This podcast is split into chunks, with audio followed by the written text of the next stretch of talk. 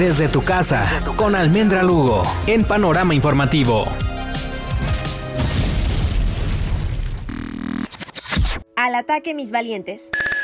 Ahora que los niños han retomado las actividades escolares, podría decirse que se han olvidado un poco que seguimos atravesando una pandemia inesperada y una contingencia que los obliga a quedarse en casa. Pero ¿qué pasa cuando recuerdan el tema? Y comienzan las preguntas. ¿Tenemos los suficientes recursos para responderles? Hoy desde tu casa te daré la solución para este momento que si no es incómodo nos pone a sudar un poco en lo que pensamos las respuestas.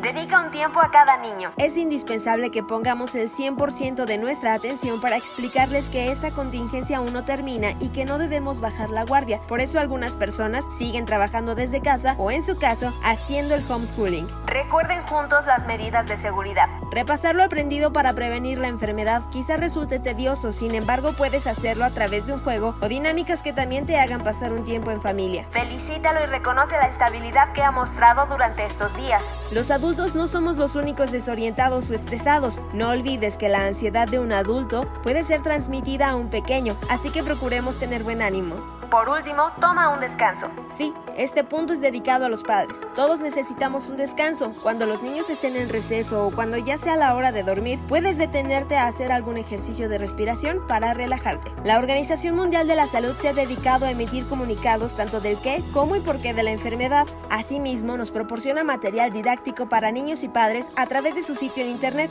Puedes acceder a videos, infografías y cuentos para que ellos puedan entender todo acerca del coronavirus. Almendra Lugo.